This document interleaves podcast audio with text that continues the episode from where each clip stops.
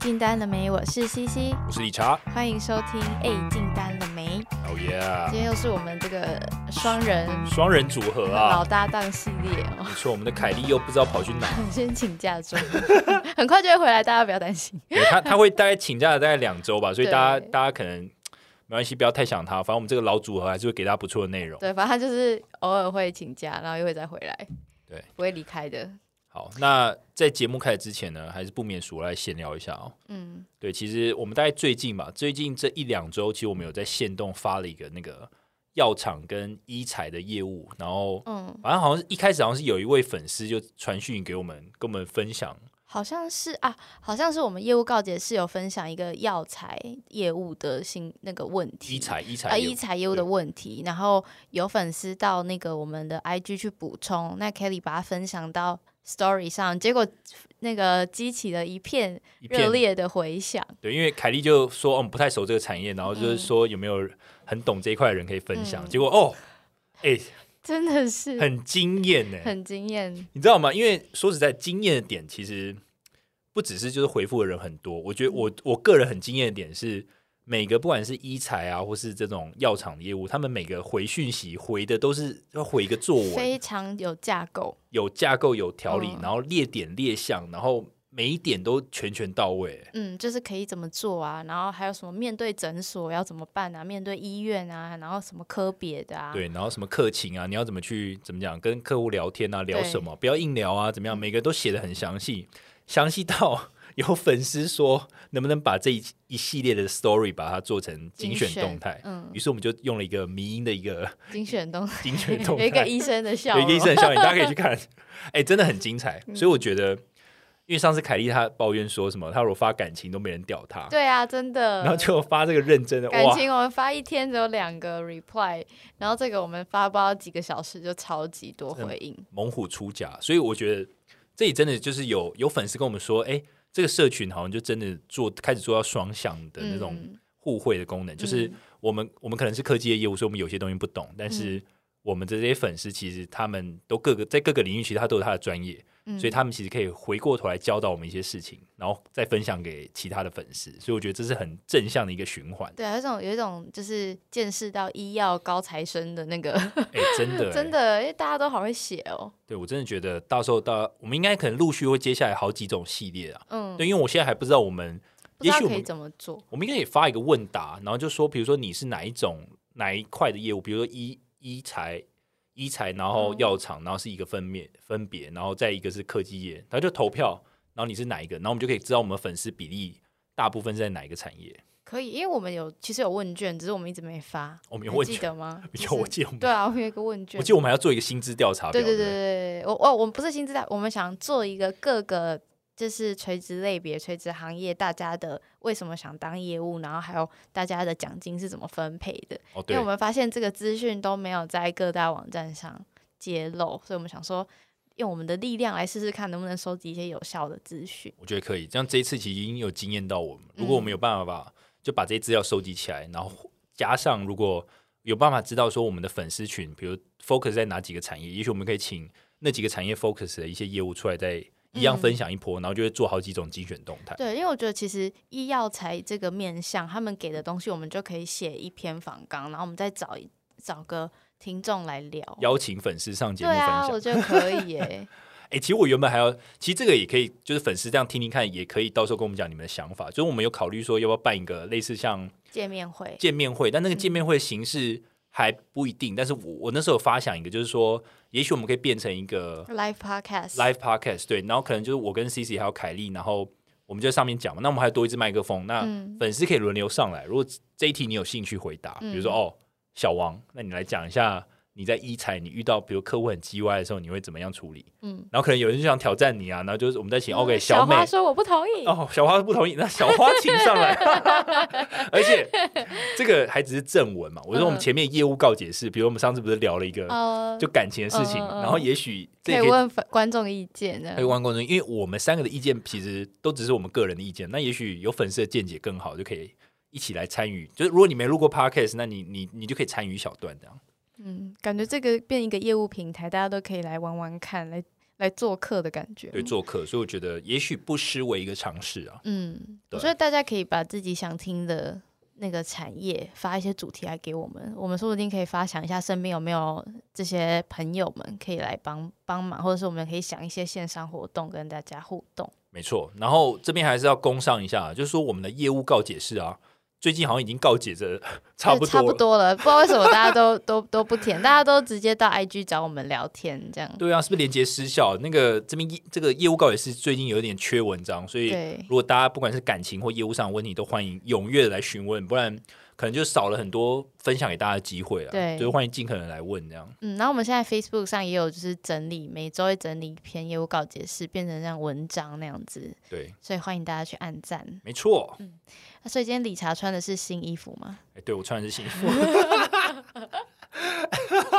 哎，干衣服只买新买个，说实在，Uniqlo 花了四千多块买一买，其实两件衣服，然后什么一个一个短裤，然后跟呃。哎，然后再一个运动裤嘛，嗯，我忘记还买什么，还有一些袜子等等，这样加一加，其实也也没有到很多哎。如果你把它摊提到七天，你好像能穿新衣服的机会不多。对啊，而且很容易，其实 U T 好像蛮容易洗一洗就比较旧一点，对，就比较旧一点，所以 好了，再再买啊，再买几种颜色，继续继续赚钱。好，我们今天进进入正题。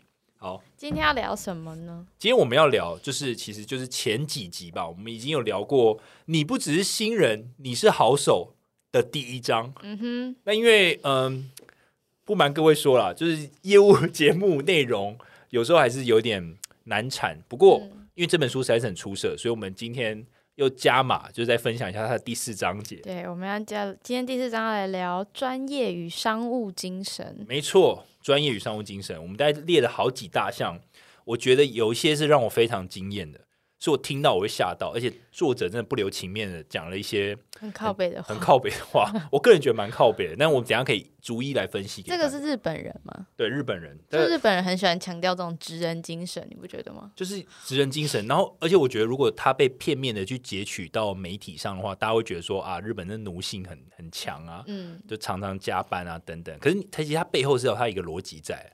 那对于对于这个作者来讲，那个那个背后逻辑其实是某种专业精神，嗯，对，所以今天我们就是来一来剖析，你可以不同意，但是也许有一些东西你应用到一点点成分在你的工作里面，大家会觉得说你这个人很专业，嗯，好，那我们今天就来聊聊这个章节，就叫专业与商务精神。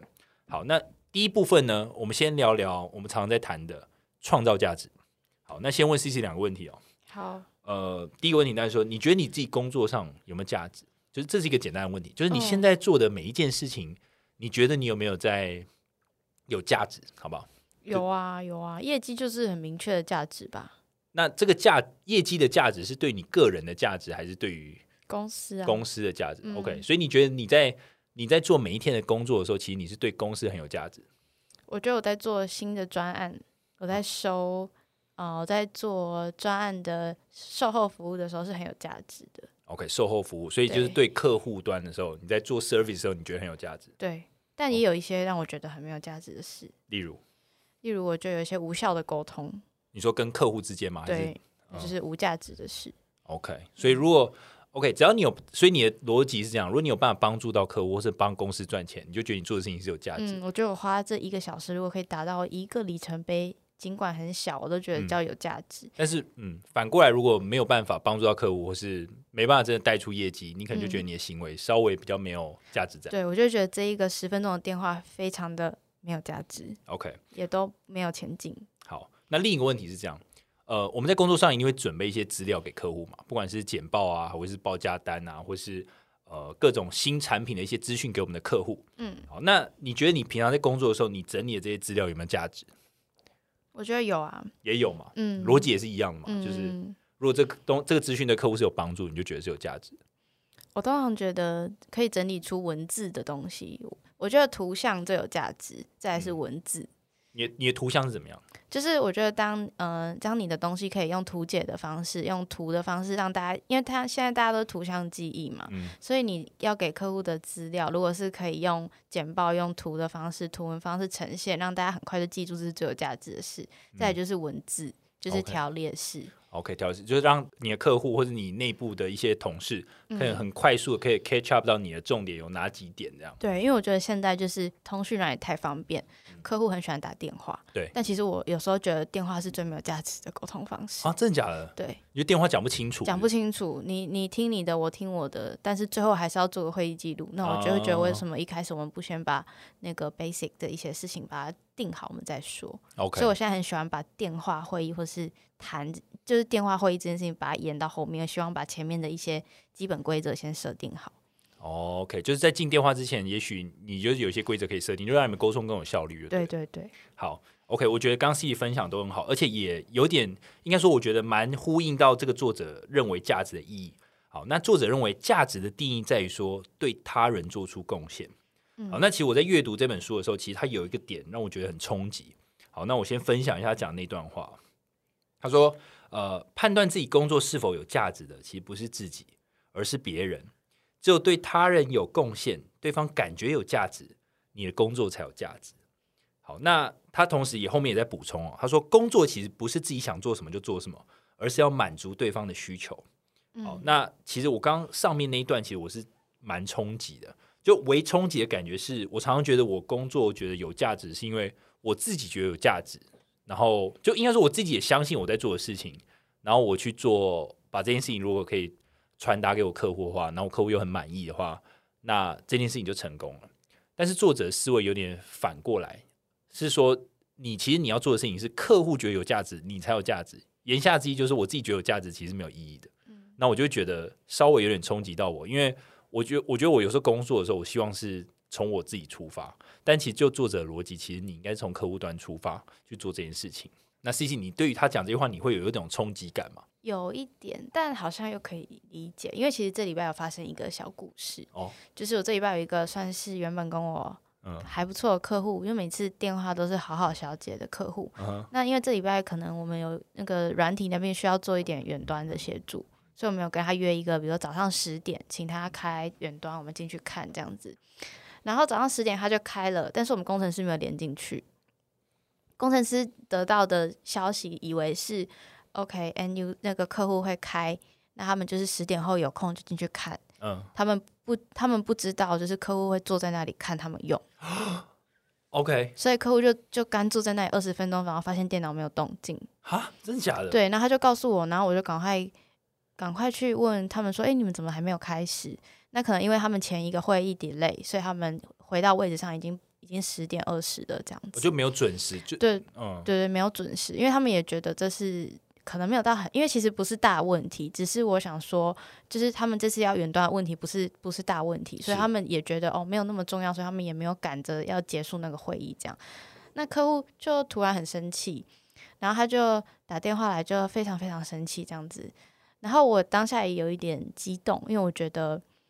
呃，我觉得他讲话可以不要这样子哦，就不要情绪化这样。对对对，所以我也稍微有点激动。就电话挂掉之后，他就打了一个很长的讯息给我，反正他就是非常的生气。嗯，那我其实当下我也可以反过来打一个很长的讯息给他，解释我的立场，还有我原本以为我们要怎么做，为什么我们会有误会。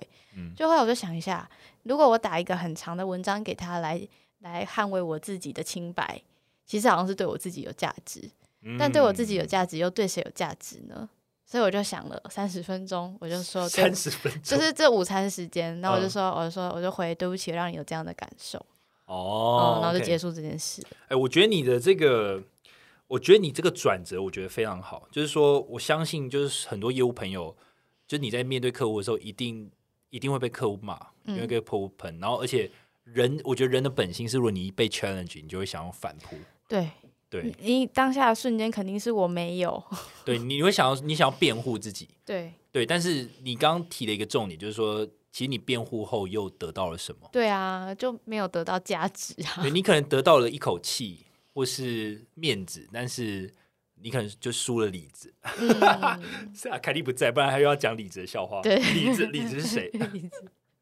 对啊，所以我也不可能去骂工程师啊。因为就就没有意义啊！我可以去，我可以去骂他们说你们为什么要迟到，但但又那又怎么样呢？我们只要下一次如果还要需要做这件事，我们讲清楚，一定大家都十点在电脑前不就好了吗？嗯，所以我就想说算了，我就对不起吧。嗯，我觉得这是一个很好的故事，而且其实由由这件故事可以看出来，就是说其实我们自己认为有价值，或者我认为自己是对的地方，其实对客户而言其实并不是那么重要。因为在这整个职场里面，假设我们是卖这个产品给这个客户的，那理当我们就要去服务到他。那如果他今天有 complain，代表说我们真的有哪一些地方做不好，对，那我们就应该可能停止，就是去辩护自己，而是应该好好的想下一步怎么做，或是以后怎么避免类似可能会让他不爽的状况会发生。这样对对，好，那这边其实呃，我觉得作者后面还要补充哦，就是他补充更多细节，让大家可以去正确理解他想传达意思。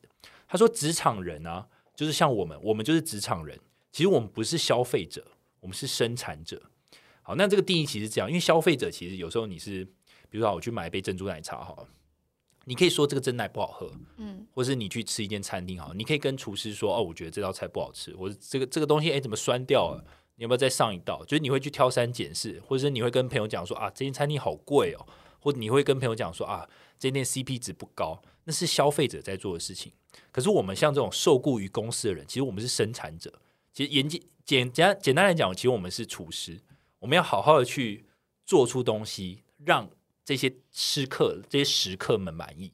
这真的好日本哦，很日本吗？嗯，有种那种做寿司的做寿 师傅的精神。其实某种程度，我觉得他某种程度也是一种日本的职人精神。嗯，就你既然是受雇于这间公司，你是生产者，那你你的重点或者你的工作目标，应该是努力去想你要怎么。达到客户的期待，比如说，好，假如我是厨师或者我是寿司师傅，我就应该想我要怎么做出一个很好吃的寿司，让我的这些客人满意，他觉得好吃。那如果今天我是一个公司的 sales，那我要想的就是我要怎么让公司的客户会满意我的服务，然后愿意相信我们公司 deliver 的产品以及我们公司的价值，那是我要做的事情。好，但反过来哦，反过来，如果你一直都在抱怨说啊。啊，公司资源不够啊，导致我没办法做什么，或是公司没有给我什么足够的资源，导致我没办法怎样怎样。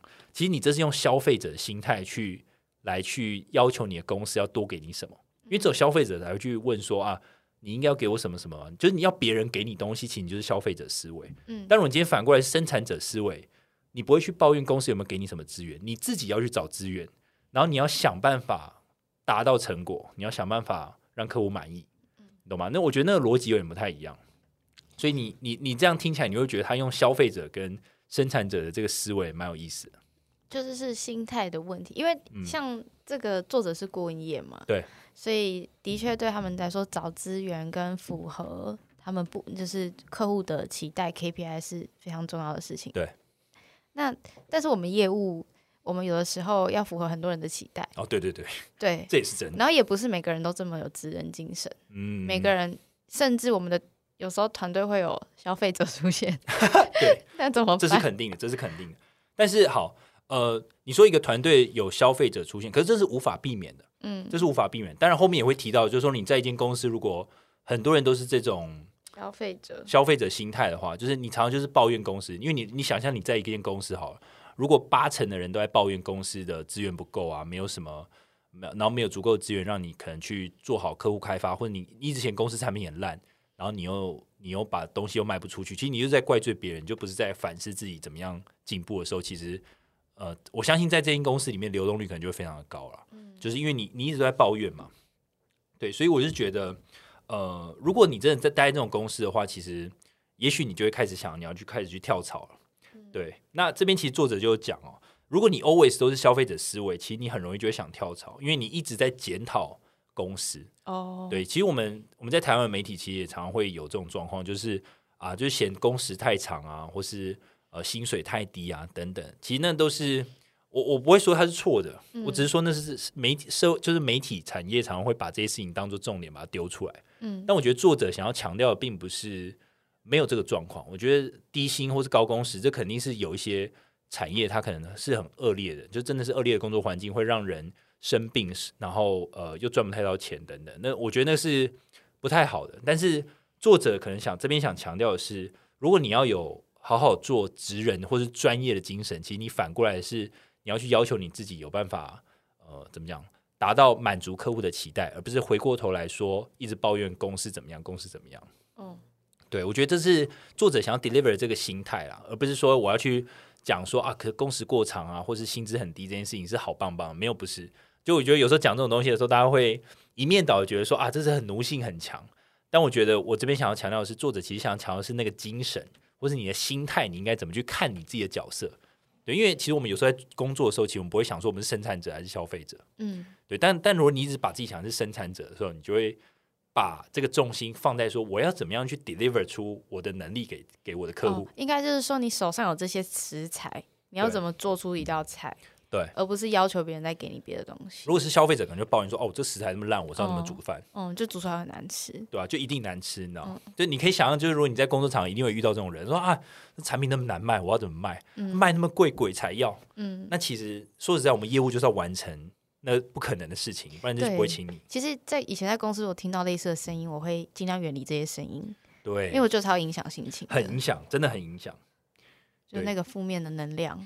会影响你下午上班的心情。对，所以我是觉得，如果听众，如果你你身处的工作环境，如果很多这种消费者行为、消费者心态的朋友们，也许你想要好好工作、好的工作表现的话，你可能尽量要远离这样族群，因为那可能会让你养成不好的心态或者习惯。这样对，而且每个工作、每个公司就是一个环境，那那个环境下一定会有你对你职位来说相对来说稀少、缺少的资源。嗯，所以你用你一手。就你拿到什么牌，你就玩什么游戏嘛。对对，没错，拿到什么牌玩什么游戏。就是你拿到呃，怎么讲？拿到一手烂牌，但怎么打出一手好牌，就是你的能力啊，就是你的能力。好，那这边在呼应一开始我问了两个问题哦。我一开始问 C C 说，你觉得你工作有没有价值，以及你你觉得你平常在准备这些资料有没有价值？好，那呃，这个作者就认为是这样哦。你的工作有没有价值？其实呃，这件事情其实你要去想一件事情，就是你到底是为了工作而工作。还是你是为了解决客户问题而工作？好，那你的资料有没有价值呢？你准备的资料，你是为了讨好上司的喜欢，还是你的资料其实有办法能说服客户，然后你的资料也真的能帮助到客户？所以，其实你这样两个来看，其实就很明显可以看出来，就是说，呃，有没有价值，其实取决于在说你们到底有没有帮助到你的客户去解决问题。那如果你 always 这个心态的话，其实你做的事情就是有价值的，而且客户也认为是有价值。好，那反过来说呢？如果客户认为没有价值，你花再多时间做，都其实都是自我满足。嗯，好，其实这这已经算是 这个作者目前比较轻微、比较凶，就是为凶悍的一句话。但后面还有更狠的，所以我们我们看第二章节再继续看这样。嗯，那第二段呢，其实是这样了。他建议所有如果你想有专业精神的业务啊，或是说或是顾问业的人，你开会的时候一定要发言。好，那这边先问 C C，你有没有曾经在开会的时候没有发言过？就是不管从从入职到现在，就是从以前的工作到现在工作，我觉得没有哎，都有发言，都有，因为嗯，因为我们公司就是一个你你你不用开这场会，他就不会叫你进去嘛。那你你如果要进去，你就是得讲话，一定会有你的时间。嗯，然后我是业务，所以我如果参加客户的会议，我就是公司的代表，我一定会说话。嗯。这也是我选这业务工作的原因啊，因为我实习的时候就是一个参加所有的会议我都没有没有办法讲话的人。嗯，对，同意。但我这边我也想分享一个，其实我在以前的工作，其实我都呃基本上就像 C C 讲，就是业务可能就是这个会议的一个很重要的一个存在。就你你不只是呃 organize 这个会议的主要的人，你同时你可能还必须引导，就这整个会议要怎么走。比如我们要讨论讨论哪些事项，你可以跟客户一起讨论，然后。呃，等于说你会做很多安排啦，然后你也会认识里面所有的人，然后每个就点一下，比如说，哎，A 先生，你有没有什么要发表的？可以讨论一下，或者说，哎，那你觉得这价钱 O 不 OK 吗？那我们是不是做哪些改进？那你有需要刻字化吗？那我可以到会后再把资料给你，这样好。那这种就很常见嘛，就业务的生态。但是我现在在我现在的公司啊，我有时候其实我没办法发言，嗯，我只能没办法发言，是我开不了口。什么意思？我开不了口，意思就是说，这个解决方案我真的。没有那么熟悉，嗯，它可能是很复杂的专案，复杂到就是我我我老实讲，我我觉得我真的讲不出一个很漂亮的东西，就是我光看简报，我讲的都很很表面、很皮毛，没办法讲到那个精髓，你知道吗？就是我们的某一些解决方案是我讲不出精髓在的。以前呢，我卖的产品可能我真的很懂，呃，这个产品可能真的可以帮助到你什么，就我自己也会使用那个产品，所以我可能很容易可以讲出来它吸引人的点。或是它更实际可以帮助到你的点。那我现在卖的产品有时候可能过于复杂，呃，大家可以就把它想象成是很技术、很技术的东西，然后是不在我的领域范围内，但是我都必须靠着这些技术人员他帮我讲这些东西。但是我在开会的时候，我的存在感就很低，因为我发表不出来很深刻的见解。同时，我我也跟客户一样，就是类似就是第二次听这样，然后就一直在跟客户一起吸收，但是就没办法真的讲出一些很动人的故事，很或是很厉害的成功案例，所以导致我在呃这整个会议里面的存在感极低之外，我也会觉得自己有点没有价值。好，那其实，在呃这个作者的呃的想法里面啊，其实你尽可能的你在开会，你都要去发言，因为他说会议上不发言的人啊，其实你的价值是零。他直接用价值是零，就你没有价值。那他这举个很深刻的一个呃一个轻松的案例啊，比如说我们平常会看一些呃电视节目嘛，那在演艺圈里面不是都会有一些访谈嘛？比如说啊，吴宗宪他可能邀请很多搞笑的人上节目，那其实每个每个里面的上节目的这些艺人，其实你都给他们通告费嘛。那其实因为你领了通告费，那你上来其实你要么就要分享你的故事，要么你就要搞笑。那如果你领了通告费，结果你上那节目你半句话都不说，你不就很怪嘛？对啊，对，所以，但是这在演艺圈里面，这这件事就是你一定要发言这件事情，其实是其实是一定要的，大家不会去怀疑这件事情。可是，在职场里面，我们却会发生，就是如果你在会议上会不发言这件事情，其实蛮容易看到的，嗯，不觉得吗？就在职场上，就是会有，不管是公司内的会议，或者是客户的会议，总是有可能有人真的完全不发言，他就默默的坐在那边，他还可能在做笔记，或是他就在听大家讲，嗯。好，那这个就是在职场里面，呃，我觉得是一个比较特殊的状况啊。既然你会觉得领通告费那艺人他上去就一定要讲话，为什么在职场里面你不会觉得一定要讲话？因为你同时你也是领公司的薪水啊，嗯，对不对？嗯，通常会议里面不讲话的人很容易被忽略，很容易被忽略。对，这场会议就是有些有些人感觉像明星一样嘛，那有些人就是，哎，他刚刚有在里面吗？这样对，就是就其实这样是不好的，对客户来讲，然后或者对公司来讲都不好。我之前有开过一场专案的会议。然后就有公司的 R D P M，然后两两个部门的 R D P M，然后还有 F A E 跟我一起开会这样子，嗯，然后算是谈一个整合的。然后我就说好，我们这边有谁谁谁，那接下来有这个 A P I 的部分要请我们这个 R D 回答。就他在看着我的脸，然后就耸肩，他 回答不出来，没有，他不想讲啊。他说，他说他他他就说这不是跟客户沟通，不是他的工作这样子哈，所以我也有遇过，就是很拽，就是嗯。Not my business，这样。等下是远端现场。现场。没有他，就是我们跟他 con call，我们跟客户 con call，但我们都在同一个会议室里面这样子。他就给我一个眼神，然后这样耸肩，说就是不关我的事这样。哇，这这有点扯，这有点扯。就是就后来就请 PM 出来协调，那 PM 就我们就在那边问一些假设性的问题，然后他就这样点头摇头。我就觉得到底开口说话有多难？天哪，那这个蛮难搞的。嗯，这个是负吧？这个开会价值是负。这个就是不是零，你是负的。烦死！好，那这个作者其实有补充啊，他说其实呃，如果你会不发言的话，你可能要听一下他接下来讲话。他说开会这件事情啊，其实不是在举行仪式，而是我们联合起来脚踏实地的工作。那如果你在一个团队中，如果你不发表看法，轻松点讲，其实你对这个团队呃没有做出贡献的热情。那严厉一点来讲话，其实你会被认为是不具备做出贡献的能力或素质。嗯，那直白来讲，就是你是无能。其实，其实，在就是之前实习的公司，虽然我们不是业务性质的部门，但我们每个月会开月会，会讨论一下呃最近就是公司的策略啊，我们要做些什么事啊。虽然我是 intern，但我也可以看得出来说，就是部门的主管会很在意大家有没有发言。嗯，那其实你发言的质量跟你发言的积极性，就会影响到你年终的 KPI，你的那个那个。机考机，你你声音越小，如果他们是常态分布，每个部门一定要领一个最差的，你就有可能会领到最差的。嗯嗯，对，所以你也平常你可能平常很认真、很认真、很认真，可是你在开会的时候你都不发言，对你的主管来说，他就看在那一一个小时里面谁最爱讲话，谁最会讲话，他就在决定他认不认真。所以如果你都不讲话，是很吃亏的。嗯，是蛮吃亏的，而且其实说实在话。呃，讲话当然有分嘛，就是你讲话有没有经过大脑，嗯，或是你有没有在听人家讲话，嗯，这也是很重要的。所以，其实我觉得，不管你对这个会议里面的内容熟不熟悉，或是呃呃，或是你对客户熟不熟悉也好，其实如果你认真听一场简报的时候，如果你有动脑，你一定可以去想到说你想要问的问题，比如说你是技术上的问题也好。或是你是呃感受性的问题也好，就是你你你你一定会听完，你会有一些想法嘛？可如果你完全没有想法，其实就代表你没有在动脑，因为你不可能听完完全没有问题，或是没有触发你的想法。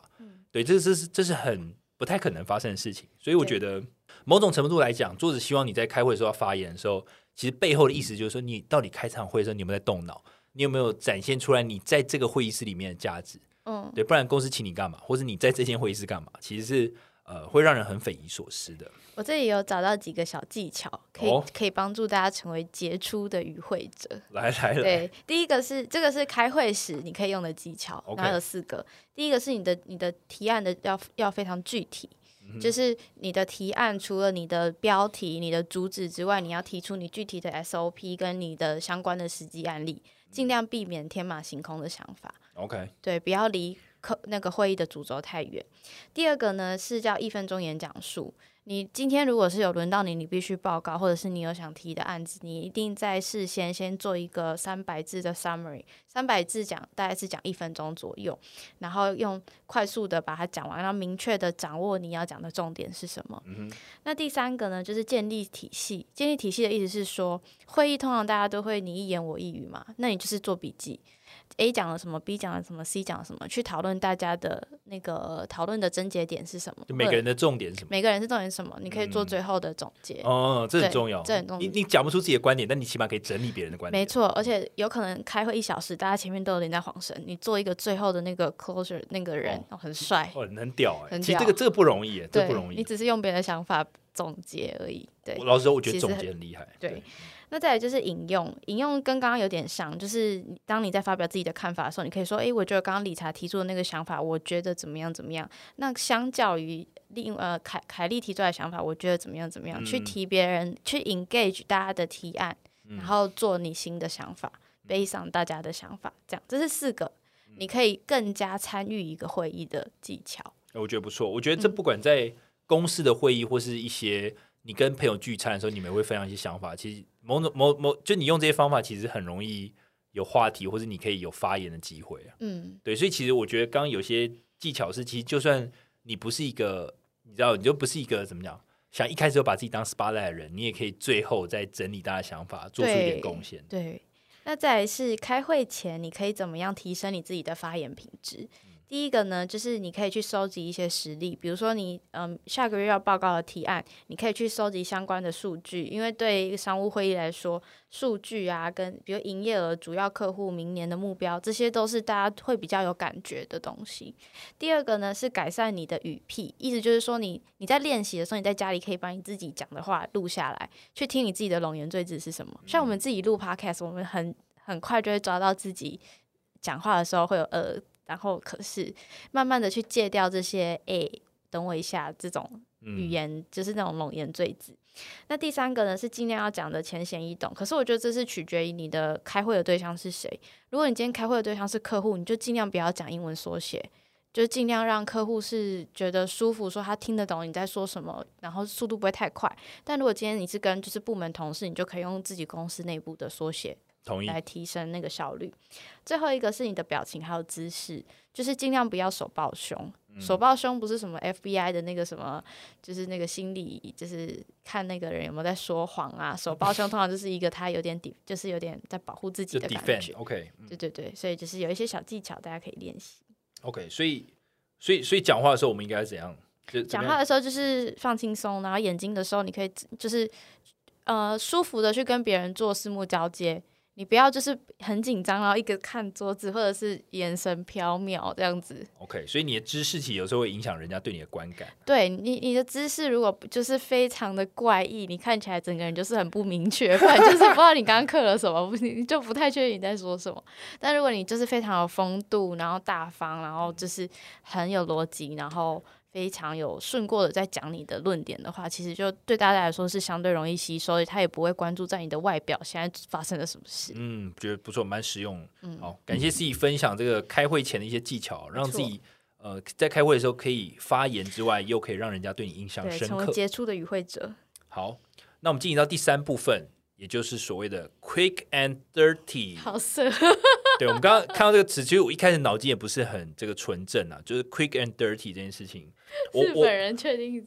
对我，我不知道可我不知道听众们想到了什么，但我觉得你可以很肮脏去理解这句话，你也可以很呃像这个作者一样哦，就是可能马上就想要跟业务相关的事情，我不知道了。好，不过呢，先问一个问题哦，比如说呃，C C，比如你平常做事的时候，你是因为我我记得你是一个完美主义的人嘛？我不是，哎，你现在不是了吗？呃，应该是说我工作的时候，我我不是完美主义的人。那你什么时候是完美主义的人？就是我如果要写日记的时候。哦，你写日记的时候完美主义，但你工作的时候。哦，对，OK，对，OK，可以。好，那那所以你在工作的时候，你会呃怎么讲？比如说像像作者这边就讲，说是你你做简报的时候，你做一百分的时候才丢出去，还是你可能可能六七十分，你可能就会把这个东西给客户？六十分，六十分你就会出去，你不会做到一百，绝对不会。OK，那我可能我我以前认识你的时候，我会觉得啊，哇，这个人已经做到一百了，所以你可能才做到六十而已。我现在不会，我现在都是差不多就丢出去看反应这样。哦，你就不会要做到顶，然后再寄给客户。对，因为我发现你做六十分业绩还是这样，你做一百分业绩还是这样，那还不如做六十分，你就可以做更多业绩。哦，哇靠，好不错哈，我们 C C 可以，大家可以想见他业绩多好。没有。好，那再讲 Quick and Dirty 这个主。这个主题之前呢，我先大家分享一下作者针对这个主题分享两个案例哦。第一个其实就是刚刚提到简报啦，他认为就是说啊，他他发现他以前的同事啊，有些人会太过度专注简报的美观，比如说他就举例说，呃，这位仁兄呢，他可能就很 focus 在哦，比如这个标题要对到，比如左边哪个点啊，或这个图要放多大啊、多小啊，是那个他的画质要多高啊等等。可是这种东西都其实都是形式上的美观，但其实跟你要讲的简报内容其实一点关联都没有。就果不其然，他在简报的时候就是内容就漏洞百出，然后就客户很不爽。好，然后就被老板骂说：“哎，你花那么多时间做了三天，结果你那只你只是看起来很漂亮，但是其实内容其实都不对。”嗯，好，那这是第一个例子。好，那第二个例子是说，呃，主管要求呃他们的某一个顾问呢要去调查竞争对手每天跑多少医院。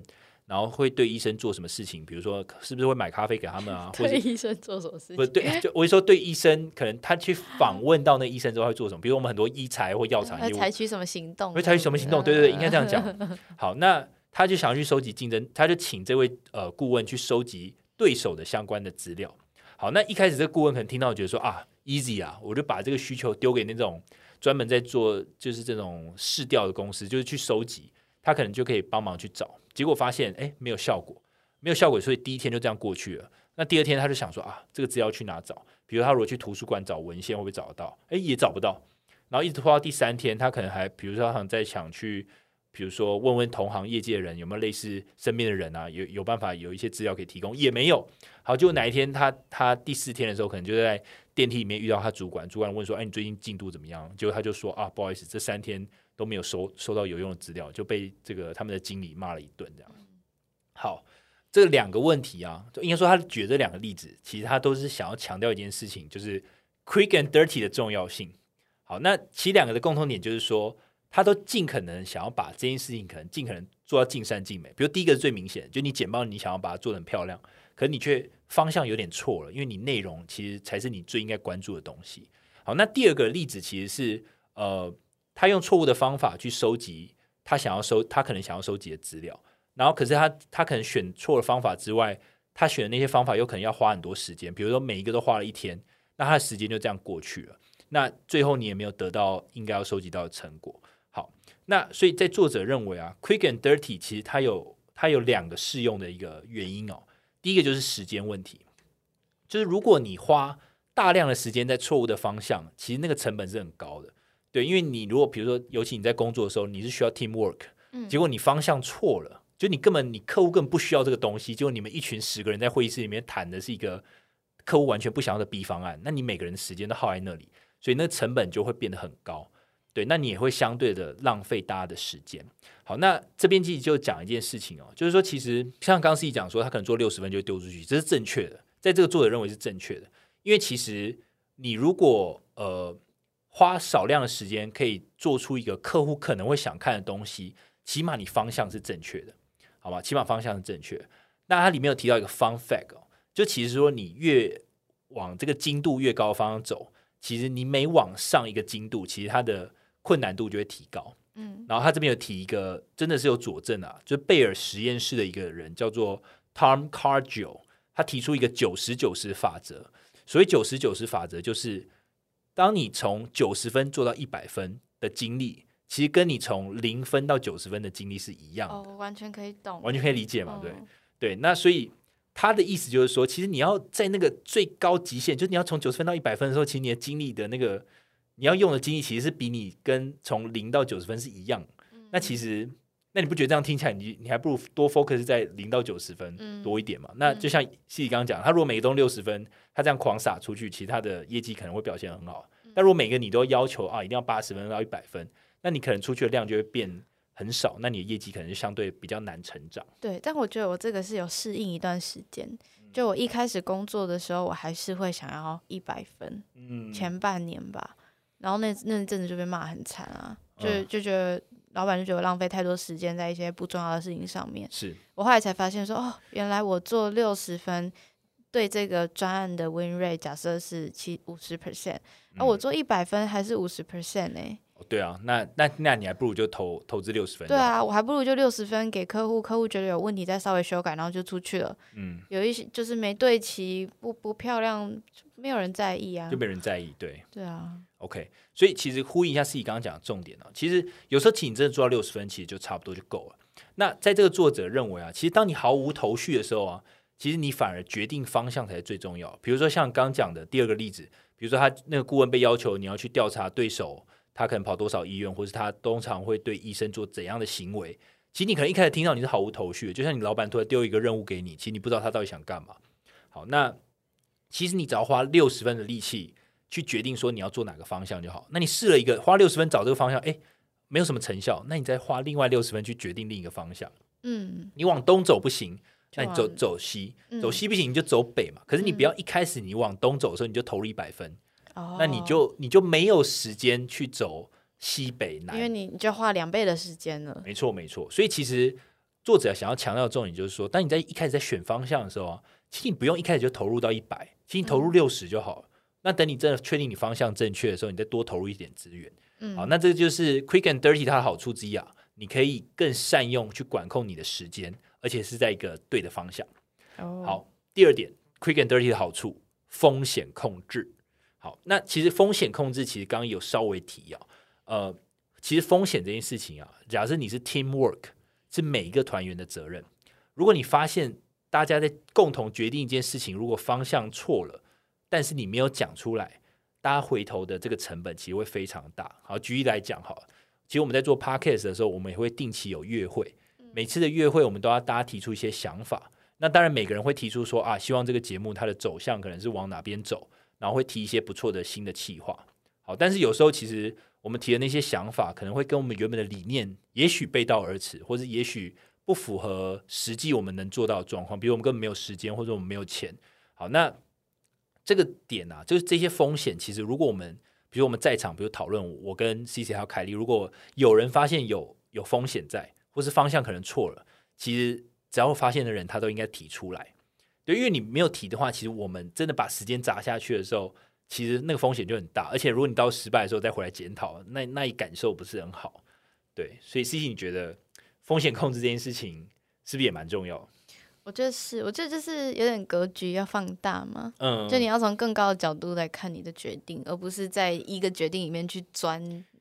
对对，就其实就是你讲，其实就是方向了。嗯，就一开始方向到底对不对？嗯，对，所以你方向如果对的话，你你既可以减少你的时间，第二你也可以减少你团队呃做错的时候，然后再回头那个风险。对，而且这样才能快速回应啊，快速回应你现在在做的事情跟大家是不是在同一个步调上？没错，也就是在科技常听到的 agile 敏捷。对，就是 try and error。对，try and error 就是你要一直敏捷的去调整你的方向，因为你不可能一试就试对嘛，你又不是。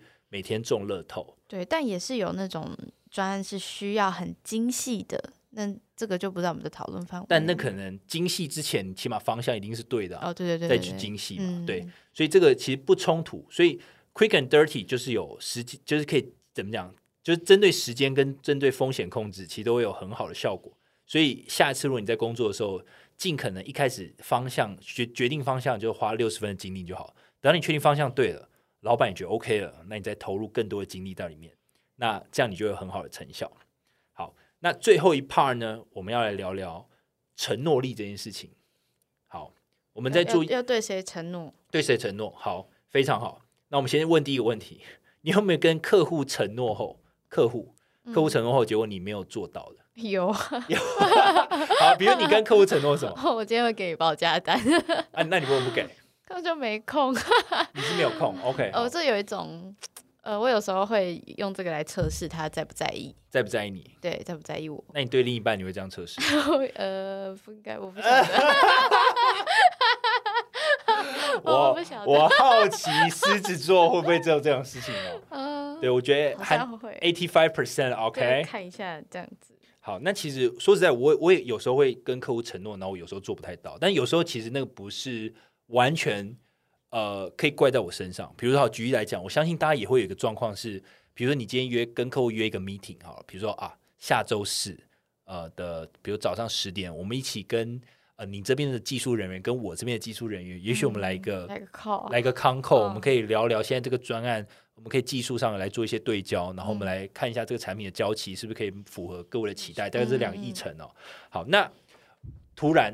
你的比如说你你这边的工程师突然跟你讲说，哎，理查，不好意思，我我下周临时有一个有事情，我可能没办法去。嗯，那这时候如果真的是，比如你工程师真的有重要的事情，比如哦，他可能真的家里有事情，那没办法来，那你就必须要跟客户，要么就延期，要么第二个你就要找到人补齐这个位置。嗯，好，那如果你真的找不到资源的时候，你就只要跟客户改约其他时间，不然你就直接。没有办，就你原本答应客户的 meeting 时间就消失了嘛？那客户可能就觉得你稍微没有诚信。好，那所以大家可以发现，其实，在业务在每一天的跟客户的这些专案的时候，其实我们常常会发生这种快要失守信承诺的时候，因为你你可能一定有时间，但是你的团队不一定有时间配合你，所以我们常常会抱怨说啊，公司资源不足的时候，就会在这种时候特别的 suffer。嗯，好，那作者认为啊，其实。如果你已经跟客户承诺你某一个时间你要做什么事情的时候，你无论如何都要尽力的去做到。应该说你要努力去想办法。举例来讲，我刚刚讲的，比如说我如果某一个技术人员他真的当天临时有事没办法来，你要嘛想办法去找其他单位的，呃，就是说跟借人啊，就是借说，哎，那那位技就别的 team 的技术人员能不能过来支持我一下，或者是你甚至你要去外找外面的外面的顾问进来一起协助你。都是一个方法，可你不能都不是。应该说你要尽力的去达到这个目标，而且你要把它当成一定要达到，因为你已经承诺客户了。或者是试试看他有没有办法 dial in，就是就是这个工程师也打进来，远端打进来，对对对，各种方法。对，所以其实你应该去努力的去达到呃你跟客户承诺的事情，因为在呃这个作者认为啊，其实你当你对客户做出承诺的时候，并尽力实现的时候，其实客户会对你有非常强大的信任感。因为你等于就是回到，就是你在 deliver 价值，你你是为这个客户着想，你是因为客户的成功而感到成功，你是因为你有成功让呃客户他真的因为你使用你家的产品，你就真的变得更好，你是努力的在帮助你的客户解决问题的时候，其实你是处处为客户着想，其实你就像是这个公司的员工，你甚至可能比他们公司的员工更 care 他们公司怎么往下走的时候，其实你这个你这个人就成功了，不管你是业务还是你是客户。哎，我讲错，不然你是业务还是你是顾问啊？其实你在这间客户面前，其实你就是一个你的承诺是他们是愿意相信的，是有分量的。嗯，对，所以其实在这个作者里面就讲啊，他们里面有一个呃，算是比较 junior 的顾问啊，他们他那个时候可能已经服务这个客户可能有大概三年了吧，但是因为他就非常尽心尽力的想要去呃做到他每一个对客户的承诺，在每个时间点可能就是交出他对应的一些资料。然后，并且帮助这个客户真的有办法把一些专案顺利的落实下来，然后并且成功 deliver。那后来他真的要，比如说离开这个单位了，他到那间公司的时候，他们说，他们整个五十个人啊，就是公司的五十个人，就起立鼓掌，就热烈欢送他。然后就讲说啊，这位某某某先生啊，他虽然他虽然不是我们公司的人，但是为我们公司的专案尽心尽力，然后为我们公司呃做出这件事情，他可能比我们公司的员工更 care 我们公司的发展，然后就这样欢送他。所以他意思就是说，其实就算你很 junior 好了，如果你对客户的承诺是用这种很高标准的方式去看待的时候，其实客户是感受得到的。嗯，我我我觉得可以懂啦，但是我觉得我们跟顾问不一样的是，顾问在对客户的这些承诺，是因为他们已经签单了。但是业务也会啊。我的意思是说，以顾问服务来说，他们就是已经签签了合约，所以顾问进去协助。所以这个对他们来说是一个已经确定的生意，他们必须他已经收钱了，对对对。但是对我们来说，很多时候有一些是不确定的生意。那不确定的生意，其实有时候很难对每个人都这么的哦有承诺力。嗯，可以可以理解，这也是不错的 insight。就是说，其实这可能是跟真的业务跟顾问微微不同了。就是说，一个是已经花钱请你做顾问，那你当然就是要做好尽心尽力，对，尽心尽力，你每一阶段都做。那业务其实我们有分开发，跟你真的开发到后，然后谈生意，然后一直到最后承担。我觉得这有点回归到价值，因为如果今天是顾问，我猜顾问的角色可能如果真的他。已经签单，然后他为这个客户做所有的 KPI 去想他们的事情，他其实，在没做每件事情都很确定有价值的，因为这是一个完成的订单正在进行中。但对我们来说，我们很常要考虑的是，这个人会不会没有价值？我我替他做这个服务是不是会没有价值？嗯，有一点像是，就是他是渣男吧？哦。不错，这个是很好 insight，就是调这的确不太一样，因为有时候其实，在业务在做生意的时候，其实我们要判断这客户到底挺不挺我们，对，然后他是不是真的有钱，没错，然后他是在糊弄我，还是请我做功课，嗯，还是他想来骗骗资讯，对，好，不错，这是都是很好的 insight。不过这边还是要拉回来一点点啊。假设刚刚那个前提呃都不复存在，好，我们就简单来讲，就是这客户其实真的就是要掰你家的产品的时候。你是不是承诺他每件事情都有做到？那如果觉得就这个观点来讲的话，其实作者会希望你尽可能都要达到你承诺客户的每一件事情，好吗？我们就先不谈，就是客户是不是渣男，或者这客户会不会没有钱等等，我们就我们就先想他可能是有的，而且他也是一个很好的客户的时候，其实你承诺他什么时候，你都要尽力做到。好，那客户的这个作者又说，其实不要去呃，在你在做承诺的时候，其实你不是要让你的客户因为你的努力。呃，就是因为让客户看到你的努力而做出承诺，也不是要对自家公司的主管做出承诺。你应该要做的是，你要为了工作成果而承诺，或是为了自己所贡献的客户而承诺。所以他意思就是说，你其实你不要去做一些这种很表面功夫啊，就是你你让你的老板开心，或是呃让人家看到你很努力这件事情去做承诺的时候，其实呃相对就是比较表面。但如果你 always 都是站在你的成果以及你让你客户满意而做出承诺的话，其实这个承诺才是有意义的。嗯嗯，我不知道大家怎么想，但我自己是觉得某种程度而言，他就是想要把这个客户服务好，然后不要去做一些这种很表面功夫的东西。你应该是尽可能就是做一些很实在的、踏踏实实的一个专业精神，然后让这个客户真的可以感受到。我觉得这是这个作作者想要展现的那种专业的那种职人精神。这样没错。好，C C，那你怎么看？你觉得这件事情会不会跟感情很像？就在感情里面，我们会不会常常做一些承诺，是其实都是很表面的？比如说，OK，我就我一直讲讲说啊，其实我也很努力在这段感情啊，你为什么都感受不到呢？嗯，或者是说，呃呃，难道我每天加班那么晚，你你你都不会就是觉得说，呃，我已经很辛苦了，就是想要让我们两个过好一点好一点生活嘛？等等。其实我就觉得，如果套用在感情，如果你在讲这些话的时候啊。其实你你的承诺就已经不是在这段感情上。对啊，一刚讲出来就有一种。对你，因为你你想嘛，其实你这些承诺其实都是在，好像要讲说，哦，你你很辛苦啦，你已经很努力啦，对你多好，对你多好。可是其实你应该 focus，应该说，你到底做这些承诺，你有没有真的让这个感情更开心，或者说，对，真的是你想要的吗？就是我另一半想要的吗？我觉得。到需要把这种承诺用用言语来说，就代表没有成功了。对，就已经没有成功。所以其实某种程度来讲，承诺这件事情，其实套用在感情或是工作，其实都是有相同的道理啊。就是你应该承诺对的方向，嗯，对吗？就是你承诺应该是行为，而不是话。没错。对。而且你的承诺应该是有具体的成果。以及真的有办法帮助到你的另一半或是你的客户，对，而不是你自己弄，你自己弄，自己很有成就感，然后对方一点反应都没有。对对对，那你其实这就回过头来，一开始你在 deliver 价值的时候，你到底是定义错误了？对，你到底你你的价值是你自己觉得有价值，还是对方认为有价值？所以又呼应要回来，我们一开始创造价值。嗯，所以其实作者其实在讲这些东西，其实他环环相扣，而且每一个概念其实都是你可以把它理理解成一一连串的 mindset。嗯，对，你的价值。取决于你客户觉得有没有价值，你在做的承诺也取决于客户，呃，就应该说你有没有办法让客户满意的这样的承诺才有意义，而不是让你自己满意。对，就是就是你以为你存钱要你们两个要买房，然后你就牺牲了你们的所有的旅行，你以为这个是为你们未来好，结果对方已经在在这个途中心都凉掉，心都凉掉，那那就你就方向真的错了。对你存了一堆钱，但最后你们还是没没有办法走在一起。而且当你方向错的时候，其实就你就代表你又忘记一件事情。你少了做 quick and dirty，等一下，你还是要 quick and dirty，OK？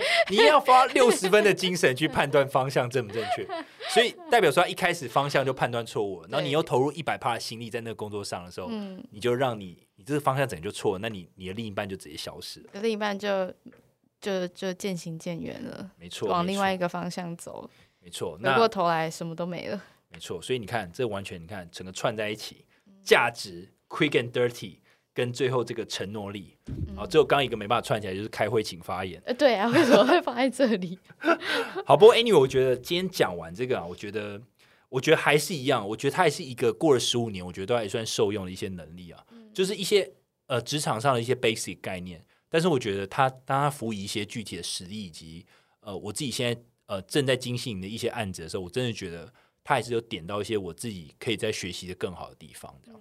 啊，C C，那你觉得今天有有让你再多就是什么？就是今天这些能力可以让你再受用十五年吗？我觉得可以啊，还是可以，是不是？我觉得这个这个作者很聪明的是，他他因为他承诺十五年嘛，所以他特别不会讲说他用什么工具，就比如说不要用什么软体在做什么事，因为十五年，十 年的软体又不见，他都讲很心态的东西，所以我觉得还不错。对啊，他本来就是在讲很多这种心心态的东西，其实你心态对，你做事方法对，那你就会成为一个专业与商务精神的一个人。对我，我觉得我其实大部分都是依照这些准则，只是在承诺力方面，我觉得我可能要再加油一点，因为我太长就觉得客户是渣男了。哦，对我对他们的信任不是很高，所以我常常也也会测试他们的反应。对我觉得我承诺力也要加强，然后还有 quick and dirty，我觉得我要练习一下。对我有时候就是连太 slow，对我我连 slow 都没有，我直接直接摆烂，直接 zero，OK，我是 zero and dirty，只有 dirty，只有 dirty。I'm sorry, I'm dirty sales. OK，大家不要像我一样。嗯，好啦，那希望今天我们讲的这个商务精神啊，有有给大家一些新的想法。你也可以分享给我们你们产业的商务精神，或是你们职人精神的行动，或者是你们的作为是什么，我们都很喜欢听哦。那今天就到这里喽，我们的 Podcast 每周三更新，我们在 Apple Podcast、Spotify、Sound On、KKBox、First Story 和 Mr. b 上都有更新。目前 Mr. b 上会员专业，欢迎大家支持。今天就到这边，大家拜拜，拜拜。